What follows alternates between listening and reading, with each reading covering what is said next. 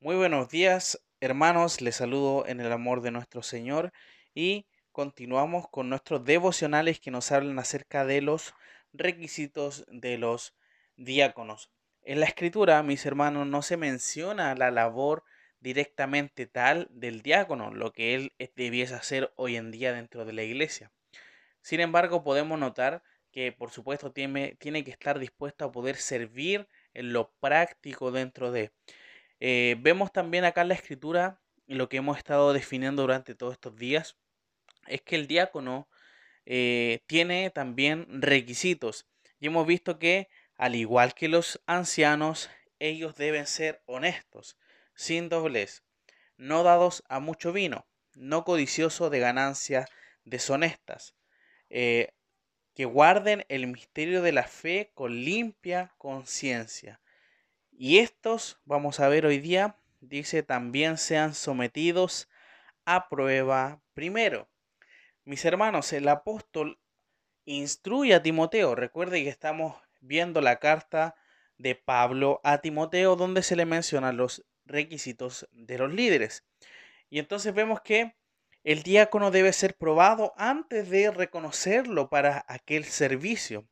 No es tanto ver cómo trabaja, aunque puede comprenderlo, sino en cuanto a eh, un examen de sus condiciones personales. La prueba eh, es una condición previa para ejercer el oficio.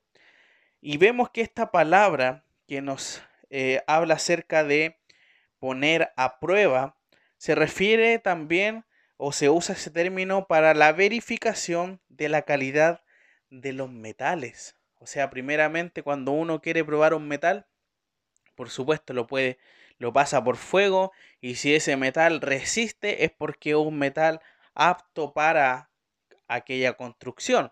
Entonces, de esta misma forma es lo que quiere demostrar el apóstol Pablo, que uno tiene que ver si esta persona eh, cumple o puede cumplir en este caso la labor de un diácono poniéndole a prueba. Primero, vemos que los diáconos en este caso eh, es importante notar que posiblemente se le puedan dar responsabilidades menores dentro de la iglesia, ya que se va a estar viendo y probando, por supuesto.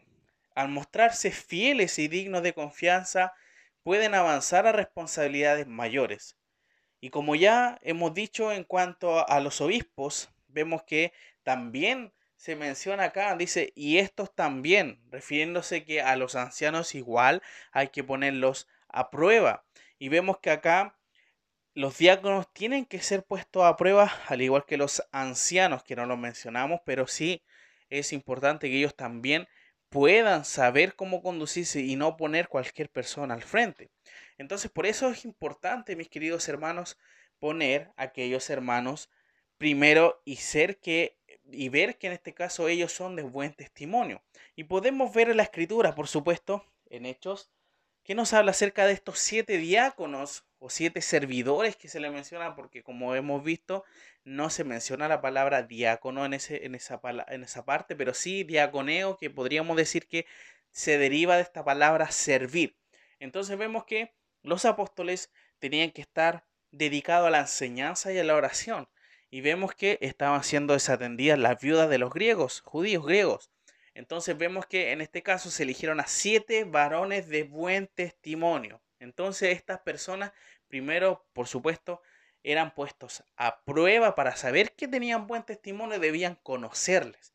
Entonces eso lo es importante también nosotros. Si vemos a alguien que tiene eh, realmente actitudes, podríamos decir, o está calificado para ser un diácono, uno tiene que ver primeramente y probar y saber si él, esa persona se conduce bien en, en, su vida, no solamente por querer trabajar en la iglesia, no porque asista a la iglesia recurrentemente, no, porque su vida refleja lo que él está creyendo. Y eso es fundamental no solamente para el diácono, sino también para todo creyente que quiere servir al Señor es importante notar también de que no es necesariamente estar adelante o al frente para poder servir al Señor, y eso yo creo que lo tenemos todos muy claro.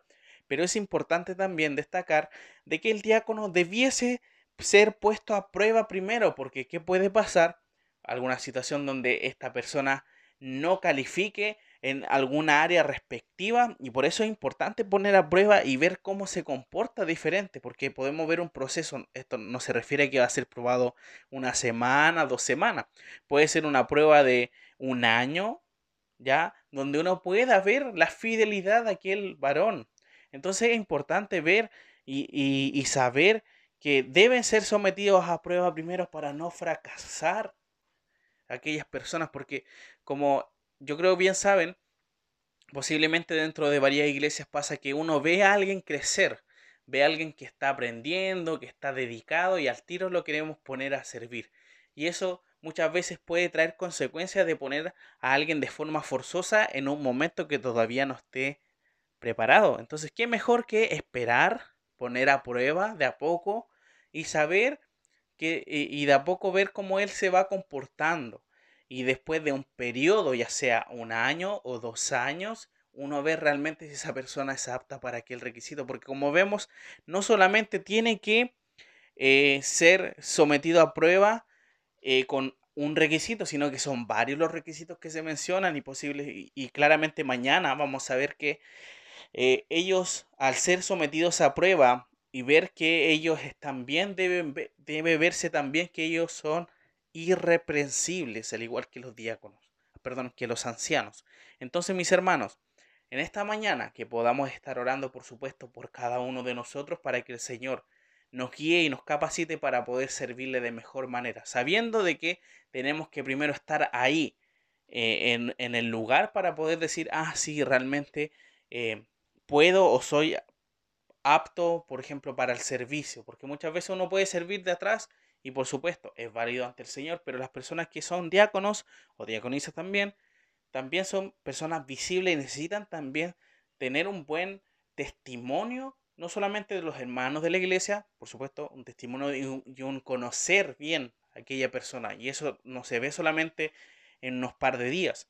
Tienen que pasar mucho tiempo para uno poder conocer verdaderamente a un hermano. Así que vamos a tener un momento de oración por esta palabra de nuestro Señor. Te agradecemos, Señor, por este tiempo en el que podemos compartir juntos como iglesia acerca de estos requisitos de los diáconos. Gracias porque tú nos guías a través de tu palabra y vemos que los diáconos, al igual que los ancianos, deben ser sometidos a prueba primero. Y eso es tan importante para que una iglesia ande de forma correcta, sabiendo a las personas que van a estar colaborando de forma visible dentro de la iglesia. Ayúdanos a nosotros como participantes de una iglesia local que podamos ser de bendición donde estemos, que podamos ser guiados y instruidos por tu palabra para poder servir de una buena forma. Te damos muchas gracias en esta mañana, bendícenos en este día para que lo que hagamos sea todo hecho para tu gloria. En el nombre de nuestro Señor Jesucristo. Amén.